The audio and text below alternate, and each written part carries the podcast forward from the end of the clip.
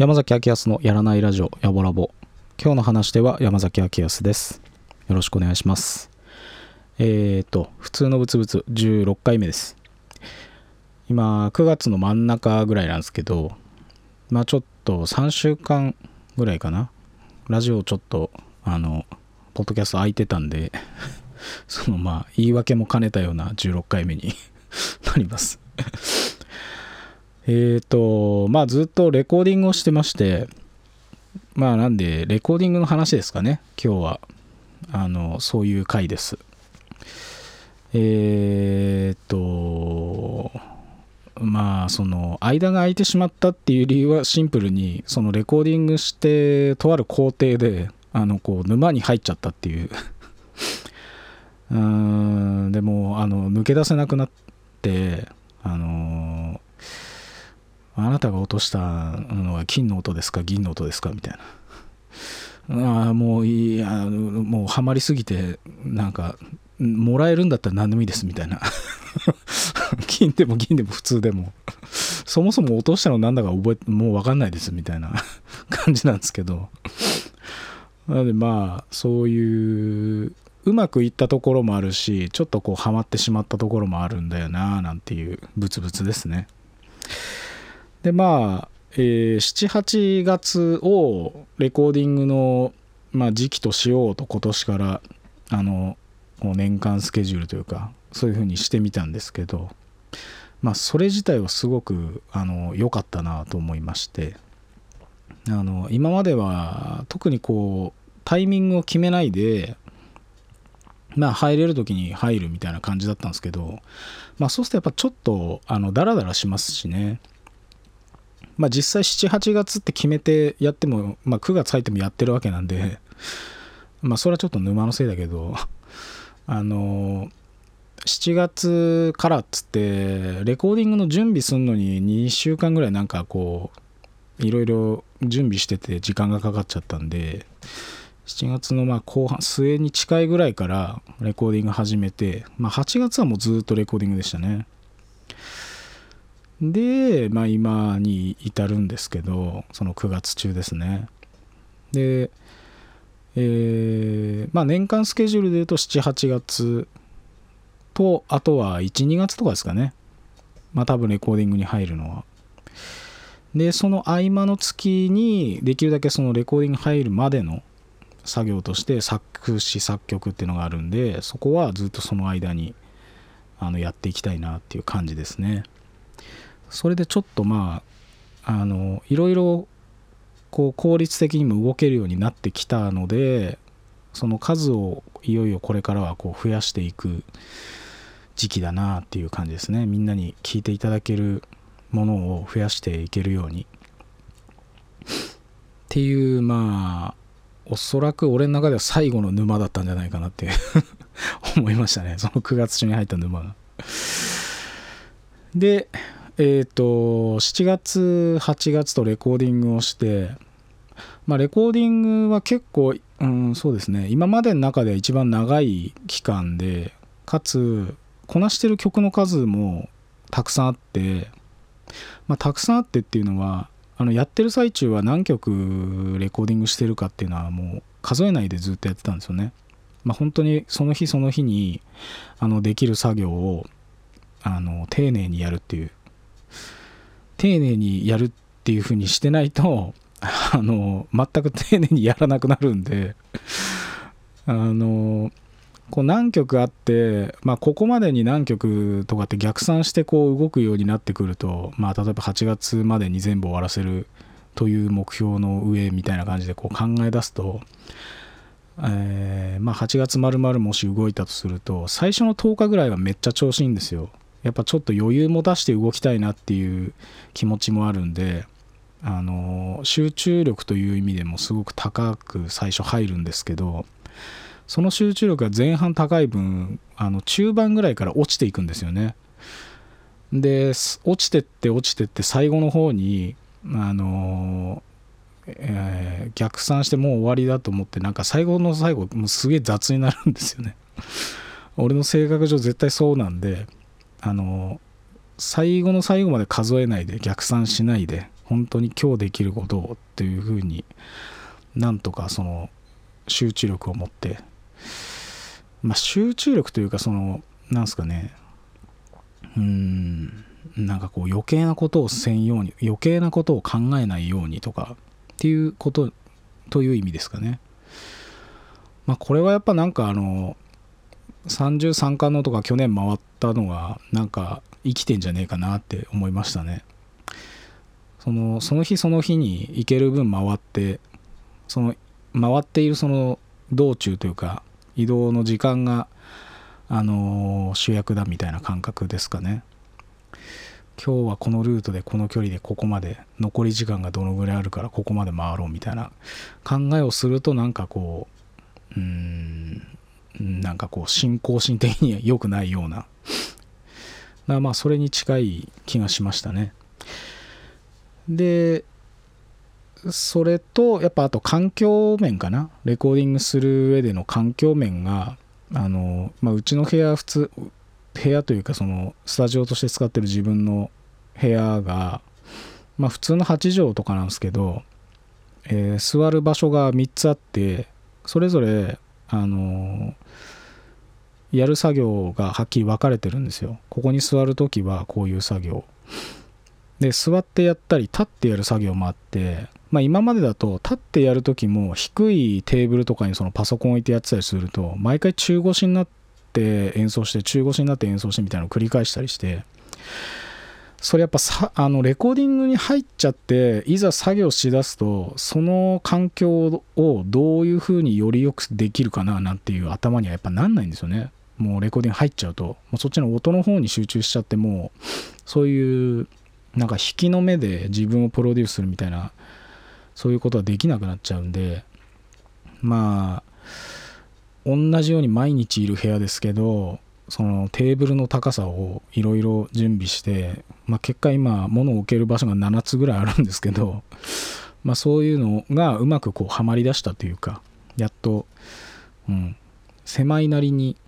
こっちでこうやるときはみたいな。まああと作業するときに目の前が壁っていうのができるだけ嫌なんですよね。あの抜けててほしいんですよ。景色が。まあじうんとまあその外で作業する時とかもそうっすかね。だからやっぱりそのできるだけ、まあ、できれば広めのあのカフェとかあの窓があるようなカフェにやっぱ行きたいなって思うんですよ。どうしてもね広いカフェってなるともうスタバ以外なかなかないですからね。まあさすがにフードコートとかで仕事するわけにいかんしあれ広いけど抜けてるっつうかその外が見えるわけじゃないんで、まあ、俺はなんか外が見えるような視界が開けてるという意味でそういう場所で作業したいんですけどいろいろ。うん、だからまあそういう環境面でも、あのー、やりやすい環境が整ってまあお金とかは別にかけてないんですけどまあいろいろ調整してえー、あのうまくレコーディングは過ごせたなと思いましたね。で終わってみたら結果23曲でした。レコーディングしたのが。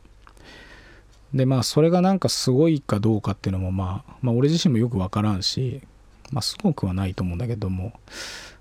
まあ多いのかどうかも分からんし。まあただ、え取り掛かりだした時はもうちょい多かったんですよ。でもやっぱ取り掛かりだしたらなんかさすがにちょっとううんなんかこううーんうまくいかなそうっていうのが何曲かあってそれはやっぱ途中で、まあ、よく考えていややっぱこれはちょっと今回はちょっと諦めた方がいいなっていうのが何曲かあって諦めたのもあるんですけど。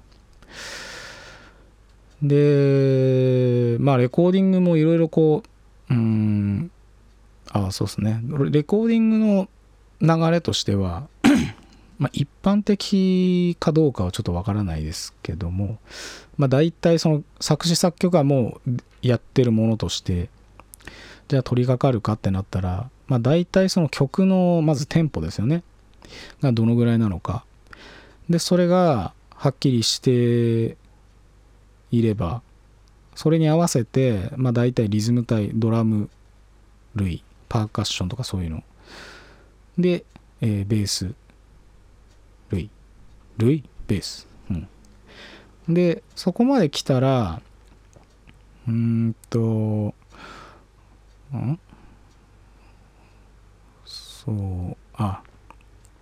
ドラムの次に俺の場合はなんか弾き語りしてる仮歌を一回入れるんですよね。で大体そのうーんまあ譜面である程度メモってあの視界視野的にこうビジュアルでちゃんとその曲の全体像が見えるようにはざっくりはしとくんですけどあのまあベースをどういう風に弾くかっていうのもはっきり俺は決めないでベース取りに入っちゃうんで、まあ、やっぱそのベースが目立っていい時とそうでない時とっていうのが歌が入ってるタイミングだとそんなに前に出ない方がいいなとかここはちょっと開くスペース的に歌がなくて開くからここはちょっと目立っていいとこだなっていうのをまあ仮歌が入ってる状態だとそのボーカルと被らないようにベースが入れるしそのタイミングであその仮歌聴きながらそのベースラインを考えるみたいな風になるんで、まあ、そうするとそのドラム類と仮歌っていうのをヒントにベースラインを入れるみたいな感じになるんですよね。でそうすると、えトラック的にはドラム類とベースあ仮歌。でベースですね。で3つのトラックぐらいがあって。でベースラインまで入って、まあ、まだ仮歌入ってる状態でうん次はうんとそのベースっていうのはまあこう何かしらの というかまあドレミの音とか入ってるんですけどまあその音に対して、まあ、和音ですね。コード進行っていうの、まあ、どういうのを音重ねるか。でかつその重ねるその音を何の楽器で出すか、まあ、ここは結構曲のそうですね。雰囲気の方向がま決まるところというか、まあ、まあドラムのグルーブとかももちろんそうなんですけど。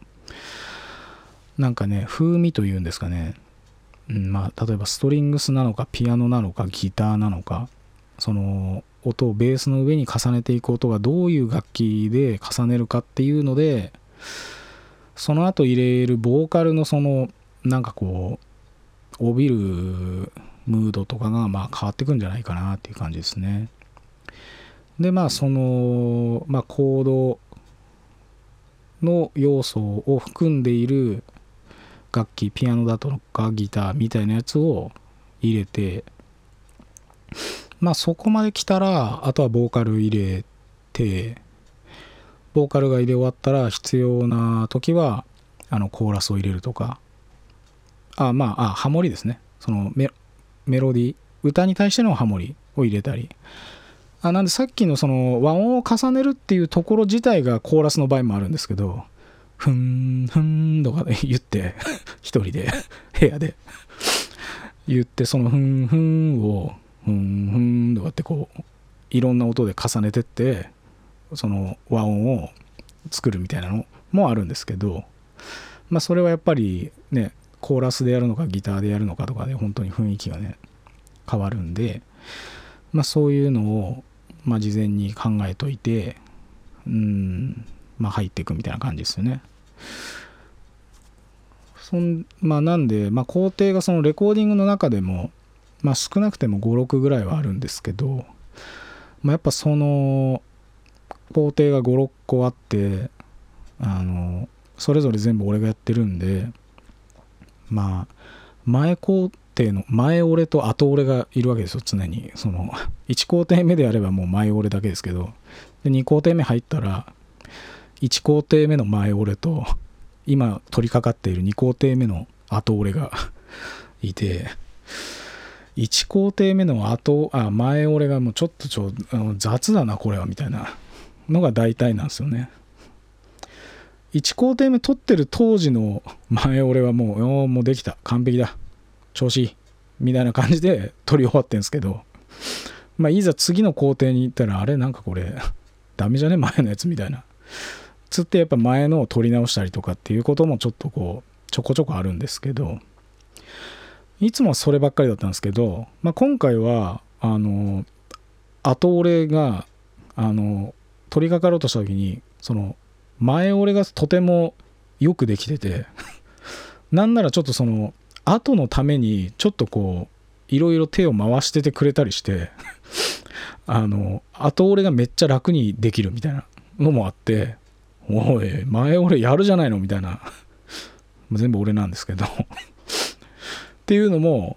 あってなんあのちょっとそこは今までとは違う部分であの成長を感じましたね。自分自分が、まあ、全部話してること全部登場人物1人なんですけど。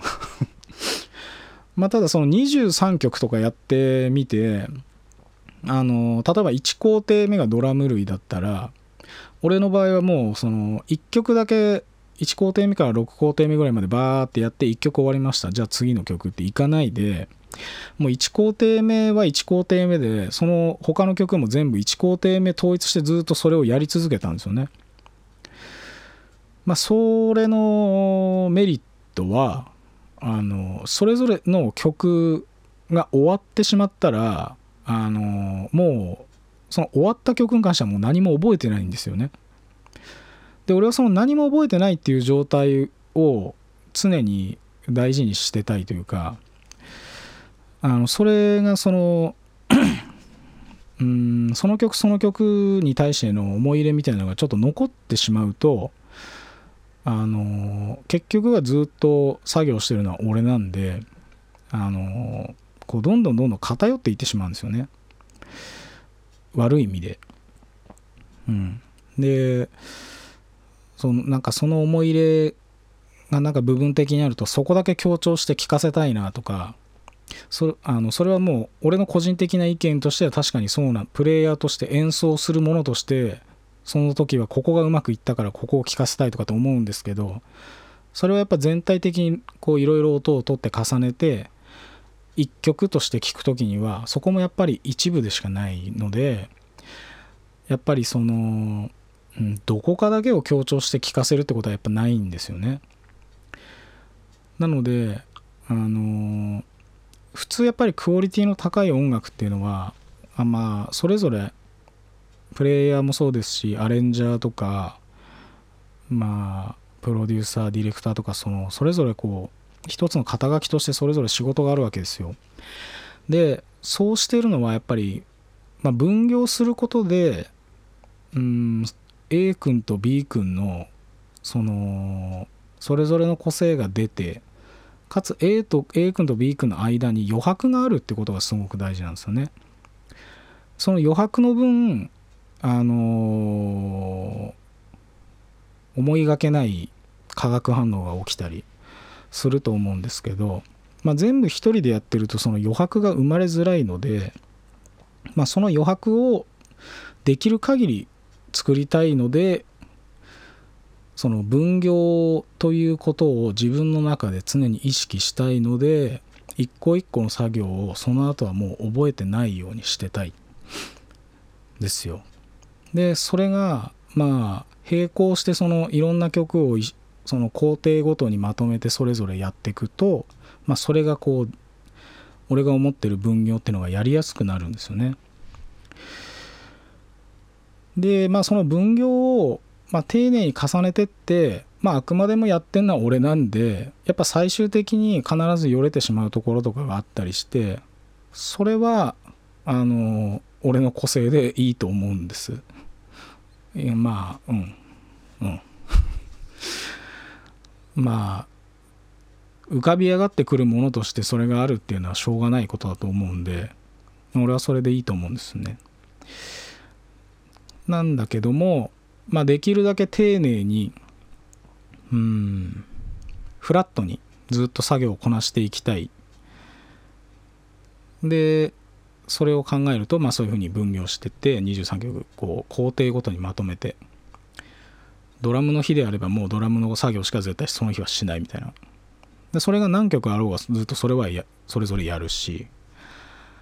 だからできるだけそのドラムの日ならドラムの日でその日が2日3日とかにまたいでやっちゃうとちょっとそのうんちょっと疲れそうだなと思って。だからまあとある日ドラムの日って決めたらドラムしかやらない。っていう風に。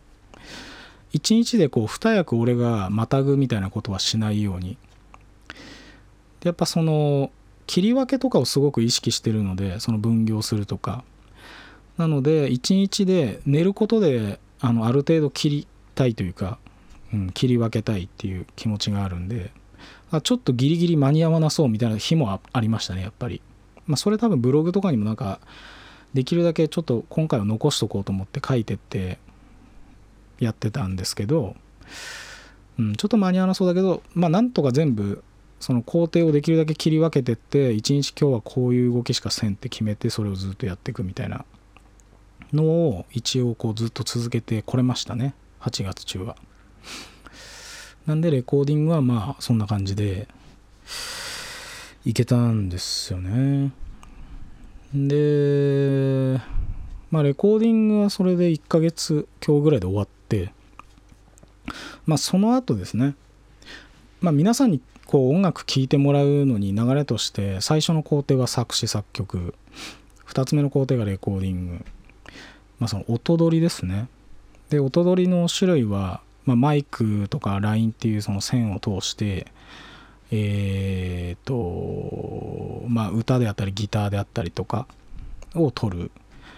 ていう作業とあとはまあ俺の部屋の場合ドラムとかはないし俺も叩けないんで打ち込みっていうパソコンの機能を使ってドラムとかそのじ、まあ、自分の部屋にない楽器の音をパソコンから出してそれをあのコントローラーを使って演奏するみたいなことが打ち込みっていう作業なんですけど、まあ、その打ち込みを含んでレコーディングですね。でそのレコーディングの工程が終わったらそのそれぞれ取った音っていうのがあるんですよね。ドラムさっき6工程ぐらいって言ったそのドラム類とかベースとか歌ハモリコーラスとか、まあ、ギターとかですね。それぞれのその音を、まあ、掛け合わすためにまずそれぞれの素材を化粧しなくちゃいけなかったりでそれぞれの素材で化粧した後に掛け合わせてみてまあ、バランスをとってまた化粧するみたいな動きをするんですよ。だからまあその取った音に対してそのままではやっぱりちょっと使えなくて使えないっていうのはまあ聞けないわけではないんですけどまあちょっとそれぞれの音を化粧したりあとマッチョにしないといけないんですよね。でマッチョにしないと今のご時世というかあの時代、まあ、スマホで聞く人もいればそのスマホからイヤホンで聞く人もいたりまあ、もしくはスピーカーで聞くっていうその聞き方が、まあ、まあ、どんどん時代が進んでいくとどんどんどんどんそれが増えてってあのその聞くものによって聞こえ方が全然変わってしまうみたいなことになっちゃうんですよね。そのちょっとマッチョじゃないと。なんでみんなそれぞれちょっとねあのマッチョにさせないといけない。化粧を含め。なのでそういう動きがあの、まあレコーディングの後の作業でミックスっていう作業になるんですね。ミックスとかあとミキシングっていうんですけど。でそのミックスミキシングが終わると、まあ、それの本当に最終的なまあ調整とあとはその曲取ったやつで例えばアルバムにするってなったら、まあ、今までそのマッチョにするとか言ってたのはその1曲の中でのその素材の音のバランスの話なんですけど、まあ、最後の工程になったらえー、出来上がったそのもう曲曲同士の今度バランスをそのアルバム単位でもし出すってなったら見ないといけなくなってその調整みたいのがあのマスタリングっていう最後の作業なんですけど。で俺がその9月中沼に入ってたのはそのミックスですね。本当にもう沼深かった。まあ作業はずっとしてたんですけどねその間も。だからやっぱちょっとそれに対するこううん進め方とか、まあ、さっきレコーディングとか長くやりましたけど、まあ、まだまだもし長く続いても別に疲れないでずっといけるなって思ったんですよ。1ヶ月ぐらいやってましたけど。ただミックスに関してはそのこうどういうふうに進めていけばっていうそのイメージが浮かんでいないというかその先のこういうふうにやってってこの流れでやっていけば大丈夫っていう。まあ、言ったらその俺がさっきやりたいっつってたレコーディングでできてた切り分けみたいなのができなくなったんですよね。だからどこまで1日でやればいいかっていうのもその段取りが組めないしまあいや行き当たりばったりでとにかくやっていけばいいっちゃいいんですけどミックスのちょっとその悪いところっていうかあの困るところっていうのは行き当たりばったりでうまくいくっていう可能性が一応あるんですよ。その一曲一曲うまくいく。ただ行き当たりばったりでうまくいった場合どうやってどこをどうしてうまくいったのかっていうのは分かんないままいっちゃうんですよね。っていうのはそのこうあのみんなこう想像してよくあるあのレコーディングスタジオとか、まあ、あとそのテレビのあの裏方の人とかがこうヘッドホンつけててあのフェーダーってこうつまみがいっぱいあるような暗がりの部屋とかでねあの棒のガラスとかついてて、まあ、あのつまみみたいなのがパソコンの中にいっぱいあるわけなんですよ。なんでそのつまみが多すぎてその動く場所が多すぎて数字が多すぎてそのどこの数字を動かしたからこのように音がマッチョになったとか細くなったとかっていうのがもうその動かしすぎるともう分かんなくなってくるんですよね。でかつうんあまあそうとにかくまずはそのフェーダーが多すぎてどこの数字を動かして自分がうまくいったのかっていうのは仮にうまくいったとしても結局その自分のそのミックス能力の向上になってないっていうことになるんですよね。まあ、前回の2020年に出したホームワークっていうのも、まあ、一応ミックスも自分でやったんですけど、まあ、あれもそれこそその行き当たりばったりというか、まあ、できるだけその音圧をそのマッチョにするっていうことだけは意識してやってたんですけど、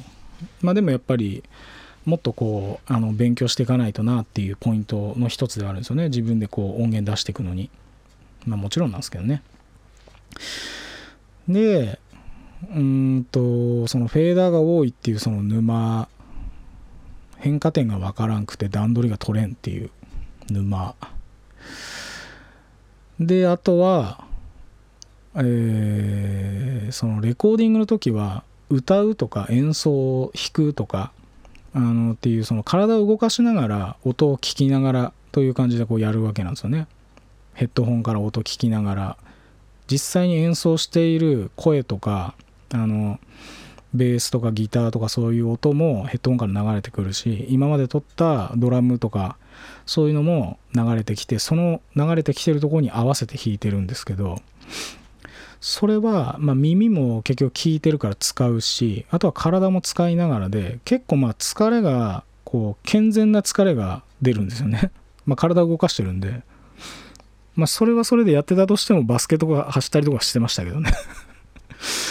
で、それはまだ良かったんだけど、ミックスになったら、その、演奏するとかっていうアウトプットは一切ないんですよね。もうとにかく聞くだけなんですよ。まあ、聞いてジャッジするっていうのをずっと続けることになるんですよね。そしてそのジャッジの数字フェーダーがいっぱいあるっていう。だから、あの疲れるんですけど健全じゃないんですよね。体が動かないで疲れるってやっぱ健全じゃないじゃないですか、まあ、心だけ例えば疲れるとか。あのやっぱそういうのの近いというかね脳だけ疲れるみたいな感じ。で作詞作曲いっぱいやった時もそうだったんですけどやっぱあの疲れがそういうふうに健全じゃない疲れになるとその疲れてる時例えばこう気がちょっと立ちやすくなったりとかまあ、の別に切れてないですけどね。別に誰にも切れてないんだけどちょっとなんかいつもより沸点が低めじゃねえか俺って自分でちょっと思ったりしてましたね。この沼に入ってる間に。で沸点が低いなと思ったりあとはなんかこう喋るのにあのこう言語が出てこないみたいな。あのまああと思い出すとかいう時になんか忘れるわけがないこととかすぐあの忘れるというかあのそこに入ってるよねその言葉っていうふうに引き出しがどこにあるか見えてるんですけどそこまで手が伸ばせないというか。で伸ばせないし伸ばせたとしてもその引き出しに取っ手がついてないみたいな 感じかな。だからなんか疲れ方がちょっと異常だなと思いながらだからそれはあんまり良くねえなって思っていろいろ考えた結果まあ、俺が使ってるその、まあ、作曲ソフトですねの名前がロジックって言うんですけどいやまあ結局やっぱり勉強なんだなってなったんですよ結果的には。その 沼から出るのに。でその作曲ソフトの名前がまあ Apple が出してるロジックっていうやつなんですけどまあ結局論理的みたいなことですよねロジックって。いや本当にそうなんだなって思っちゃいましたね。でやっぱ勉強するとその数字がどうなってとかいうのが全部やっぱ分かるわけですよ。まあほぼ理科とか数学みたいな話ですね。でまあ作詞作曲とかそういう時はやっぱりそのアナログなというかそのパッションというかね。そういうのをやっぱり大事だなと思うんですけど。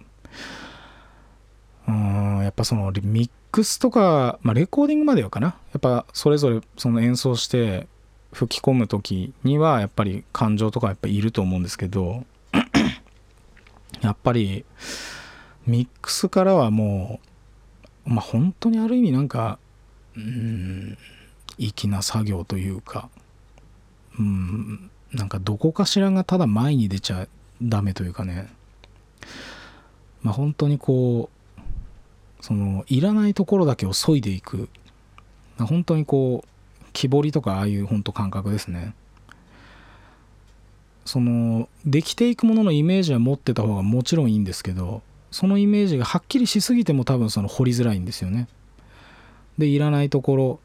とかその素材がもともと持ってる木目の硬さとか まあ木彫りやったことねえんだけどね。でもやっぱその元からもうこう作るっつって始まったらうまくいかないと思うんですよ。やっぱりこう生きている木が相手ですしね。で硬さも多分その部分部分によって違かったりとかあとはそのまあ掘る道具でこうスッと入れた時にうまく滑るかどうかもうまく自分が思ってる通りに掘れるかどうかも分からんしだからうーん本当に必要ないっていうジャッジをずっとしてって必要あるところだけが残ってって自分の意思で作っていくっていうのも半分。で浮かび上がってくるっていうのも半分、まあ、自力が半分他力が半分。自半他半みたいな感じが一番いいんじゃねえかなと。そういうのが、まあ、ミックスの作業はすごく多いなっていう、まあ、あとは本当にそのロジックっていうこと。もともと音楽ってねやっぱパッション的なことだと思うけど、まあ、ライブとかで言ったら。でもやっぱりレコーディングってあミックスってなったらやっぱそうなんだなっていう。まあある意味そうなって勉強するって腹落ちした時にはあの沼からも出たんですけど、うん、あのまあそうすりゃ出れるっつうのが逆にはっきり分かったというか論理的な動きをすればいいっていう。なんでまあちょっとねこう聞きなじみないカタカナとかがいっぱい出てくるんでまあそういうのもあの慣れながらあの沼に入りながら勉強しながらみたいな時期でしたね9月中は。で まああとはもうこの沼しっかりちょっと泳ぎ切ろうかなっていう感じですね。まあじゃないと数こなしてそのこう皆さんに聞いてもらえるような状況にならないですしまあ、自信持ってやっぱその最後の化粧をマッチョにするところまでちゃんとしないと、まあ、聞いてもらえないですからね。なんかやっぱ、まあ、このラジオもやっぱそうですよね。楽しく聞いてもらえないと結局。うんなんかその気合入れて聞いてもらってももちろん嬉しいですしまあでも気合入れないで流していいなって思ってもらうのもやっぱ大事ですよね。気合い入れないと楽しめないやつってまたなんかちょっとなんかね提供する側としてはちょっとやっぱ半分なんかこう改善していかないとねっていう感じがするんでやっぱりねいろんな皆さんどういうコンディションでも聞いてもらえるようなものをこう作っていきたいですよね。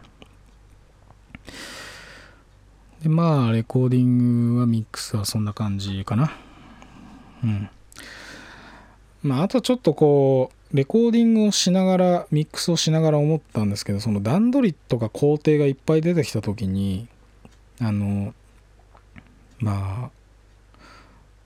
音まあ、さっきその化粧するとかね言ったんですけどまあ一回ちょっと頭の中で例えいろいろなんかこう浮かんだ時にあの料理が浮かんだんですよね。こう下味をつけるとかまあ結局それって料理を一個のなんか単体の料理があった時にそれぞれ素材をなんかその下味をするとかその前もってちょっと焼き目をつけとくとかあるじゃないですかその素材自体を。であとどういう風に切るかとかその味が染み込むようにだとか、まあ、逆だったりとか。あと形がどう崩れるか崩れんかとかそういうのも含めてそういうのの流れに、まあ、音楽のそのレコーディングミックスの作業って似てんじゃねえかなってちょっと思ったりして。でその単体のメニューはまだいいとしてあのコースメニューあるじゃないですか料理の。あのコースメニューとかってなんかこうどういう流れで決めてくんかなってそのメニュー。まあ季節はあると思うんですけどね。だからそういうそのコースメニューの組み方というかやっぱりどうあのこう調整自由が効く場所と効かない場所っていうか効かないポイントがあると思うんですよ。その自分が絶対こう好きなというか揺るがないものだったりこういうものを押し押したいみたいなあとはやっぱり季節っていうのは絶対動かせないものなんでそういう季節とかあとはそのどこで店をやってるかみたいなことですよねおそらくどこでどういう、うん、店をやってるかでもう大体そのそのお店の芯があると思うんですよだからその動かせないものっていうのがはっきりしてればそれに対してその周りのところで自由を利かせてうまくコースメニューを組んでいくと思うんですよね。まあ、この自由度が高い部分の調整の効かせ方全てがただ自由度高いとさっきの俺のそのつまみ フェーダーがいっぱいありすぎて結局もうなんかどこをいじったからこうなってんのかようわからんみたいな 感じになっちゃうんで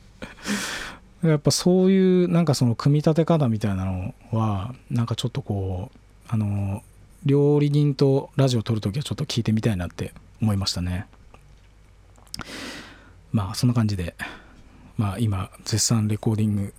レコーディングは思ったんだけども絶賛ミックス中です。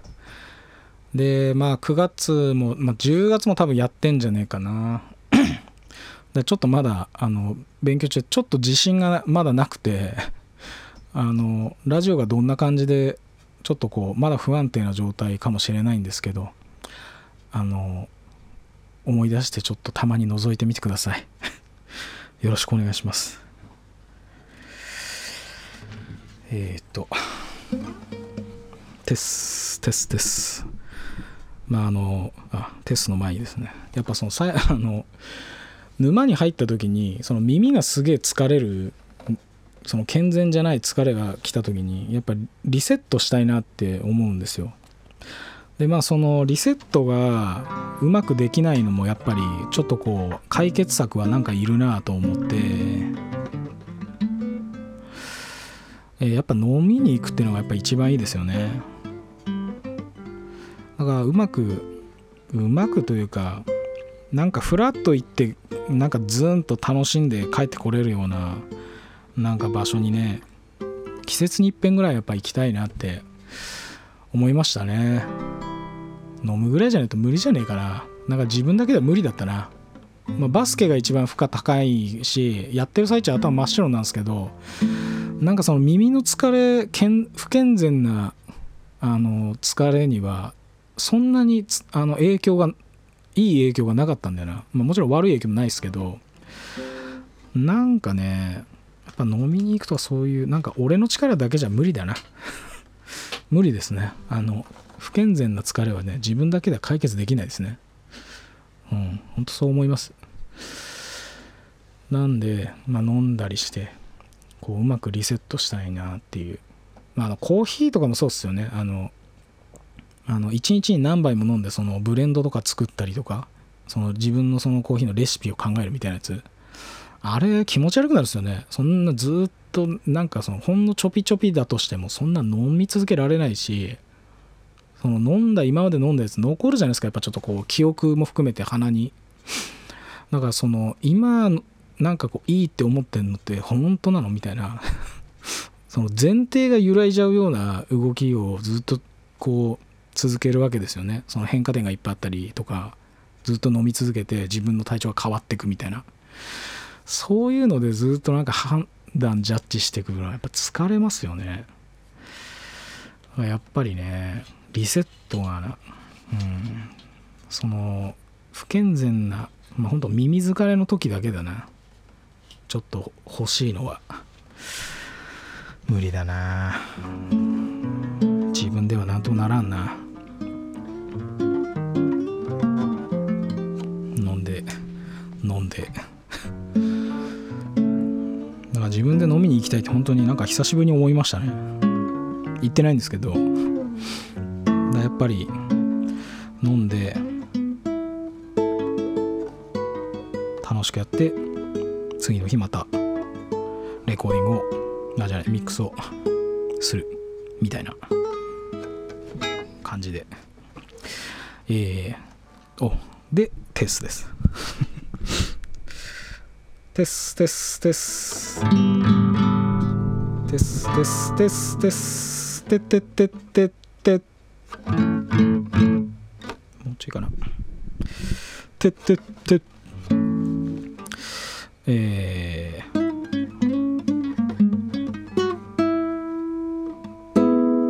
えー泡の中。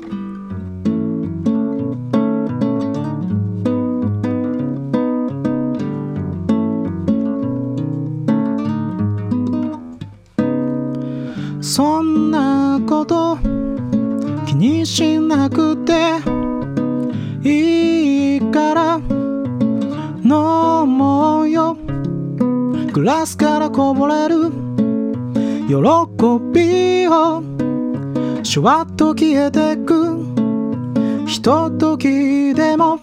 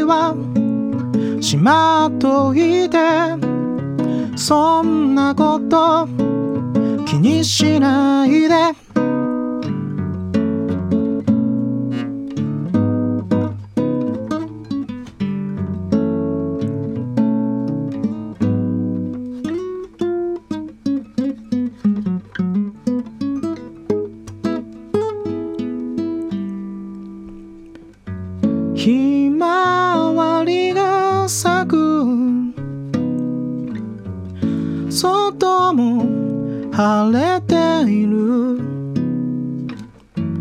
ベタなギターのビタースイートより君の笑い声。心の奥に機嫌な話転がる。どんどん盛り上がる。そんなこと気にしなくていいから飲もう。グラスからこぼれる。喜びは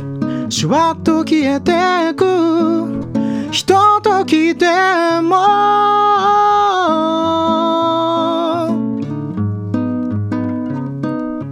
グラスからこぼれる。喜びを。シュワッと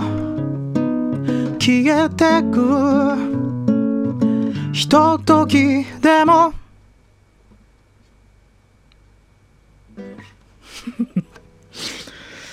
なんかやろうと思ってじっとして止まっちゃった。へっす。えー、泡の中でした。えー、っとまあやっとこう沼から抜け出してまあ、やっぱ金の音も銀の音も欲しいな。女神様くださいっていう状態であります。私が落としたのはどっちの音も落としておりますみたいな。感じでえ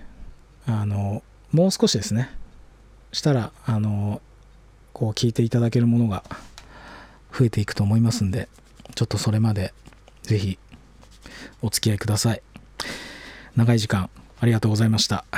えー、山崎明康のやらないラジオやぼらぼ。今日の話では山崎明康でした。長い時間ありがとうございました。